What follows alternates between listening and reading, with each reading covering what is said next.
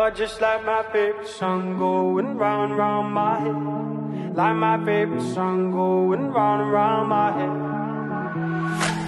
Five days on the freeway, riding shotgun with you. Two hearts in the fast lane, we had big dreams in blue. Playing sweet child of mine, and I still feel that line. Where are you now? Where are you now?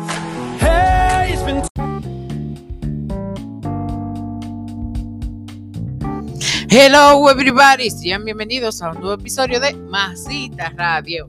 El día de hoy estamos con un invitado que ya ustedes escucharon anteriormente en otro de nuestros podcasts. Estamos con Cristian López, entre paréntesis, papi.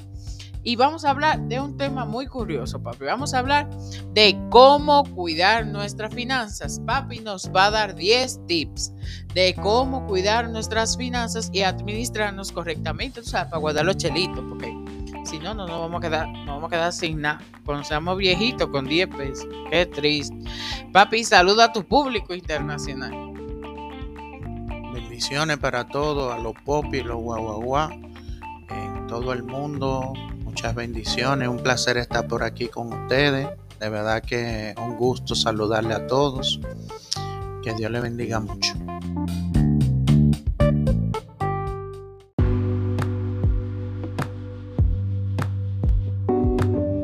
Ok, papi, arranca con los 10 tips para cuidar nuestra salud financiera. Hay algo muy importante, Joan, y es que lo que uno dice cantando se lo aprende más rápido. Y lo segundo es que tú no puedes dar un consejo de algo que tú no aplicas. Entonces, ¿qué voy a hacer? Lo que he vivido.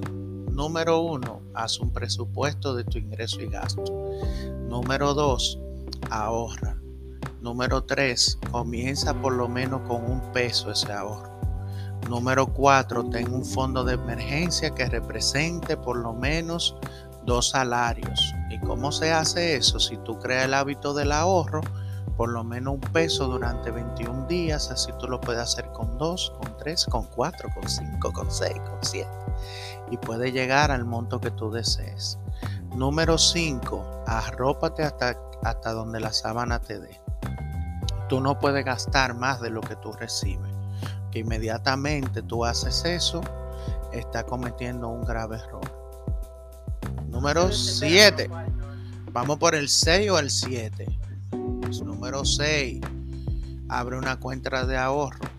Y si es posible que te hagan un descuento de tu nómina automático, mucho mejor, que tú no le puedas, que tú no puedas retirar de la cuenta de ahorro.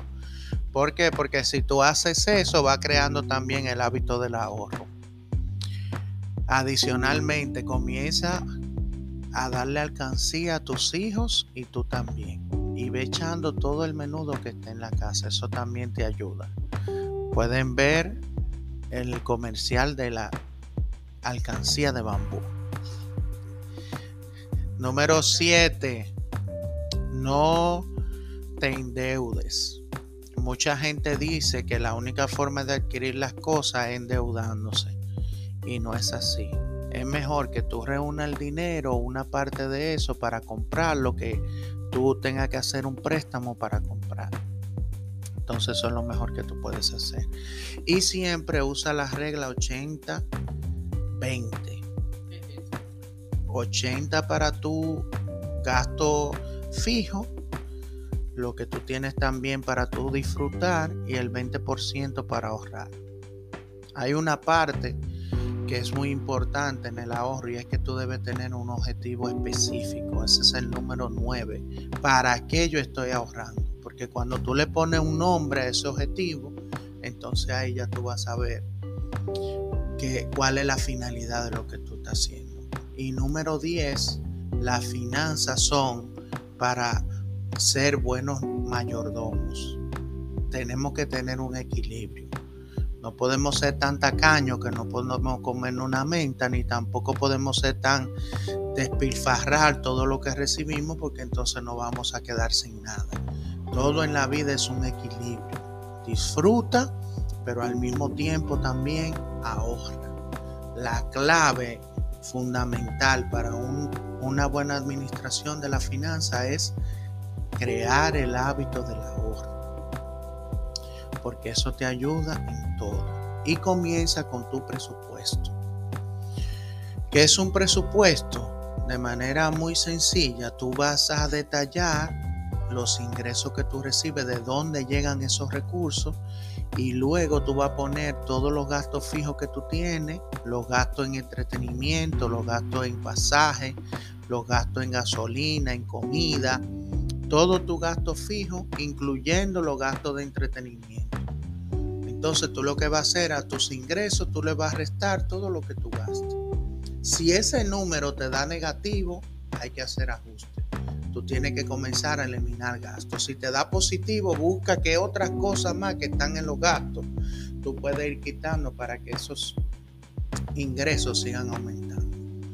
Y si te, esa parte que es, eh, eh, es superior, no lo dejes solamente en una cuenta de ahorro porque eso no te da mucho beneficio. Tú lo puedes poner en un certificado financiero, pero entiende que mientras mayor sea el interés que tú vas a recibir, mayor es el riesgo también. ¿Cómo es eso en español latino? que si tú lo inviertes en criptomoneda, así como tú puedes ganar un millón de dólares en un día, al día siguiente también puedes perder un millón de dólares. Entonces, a mayor el riesgo, mayor va a ser la rentabilidad, el interés. Pero así como tú ganas, también lo puedes perder todo. ¿Qué es lo más, lo más sensato? Que usted tenga cuidado dónde va a invertir. Y no invierta todo en un solo lugar. No se puede poner todo en un solo lugar. Es bueno que usted lo tenga en un banco, una parte también en inversiones en capital y así sucesivamente, que usted distribuya sus inversiones.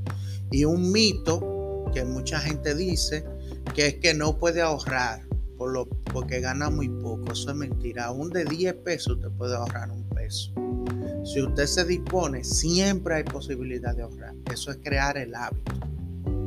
Pero de lo más mínimo que usted recibe, usted puede ahorrar. Se lo digo por experiencia. ¿O no es así, Joan? que tiene un puequito y ahorra los cinco días, ya quiere sacarlo de puequito o se desespera, dice, huye, que necesito comprar esta cosa, un cover o un teléfono nuevo, y lo saca de una vez lo. Como yo te decía, el hábito del ahorro implica disciplina.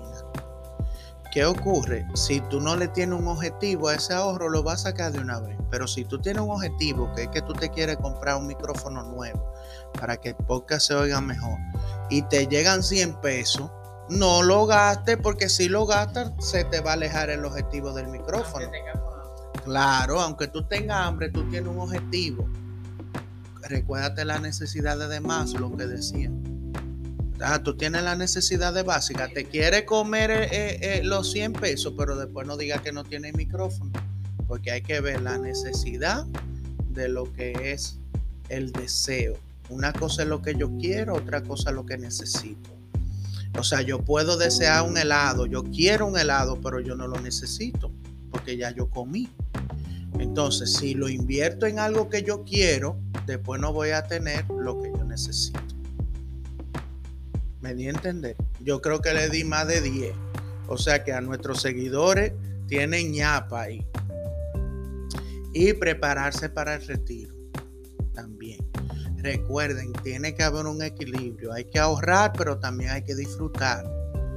Entonces tú tienes los gastos fijos, una parte para el entretenimiento y otra parte para el ahorro. Porque para algo trabajamos también. Entonces hay que tener un equilibrio. No se puede ser tan, como dije hace un momento, tan tacaño y tampoco se puede ser que tú despilfarres todo lo, que recibes. Hay que ser buenos mayordomos. ¿Alguna otra pregunta, magistrado? Esto es todo por ahora. Muchas gracias por, darnos estos buenos consejos para las personas que reciben su sueldo y, y lo gastan. Tienen que tener disciplina y educación. Disciplina para poder y ser tenaz, que no cualquier cosa te debía, porque el, el ahorro es un hábito, es un hábito. Tú comienzas con un peso, eh, ustedes pueden buscar diferentes estudios en YouTube que dicen que un hábito se crea cuando tú repites la misma conducta por 21 días. Entonces inténtalo. 21 días con un dólar, un peso, en el país donde tú te encuentres y tú verás cómo va a comenzar a crear ese hábito. Ah, mira, pero yo pude juntar los 21 dólares, como dijo el señor de Masita, Cristian López. Así que Dios me le bendiga y como, como ustedes van a ver y Joan también le va a poner el link, ustedes verán un comercial de cómo comenzamos a ahorrar en una alcancía de bambú y gracias a Dios pudimos hacer un viaje a Disney. Abajo en los comentarios van a ver el link de que el ahorro nos hace bien. Así que ya ustedes saben. Buenas noches, que Dios le bendiga. Buenos días, los que nos están viendo de día. Buenas tardes y buena madrugada también. Un placer estar con ustedes. Y ojalá nos puedan invitar en otra ocasión. Adiós.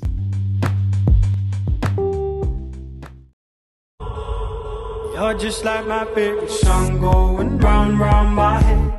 Like my favorite song going round and round my head. You're just like my favorite song going round and round my head. Like my favorite song.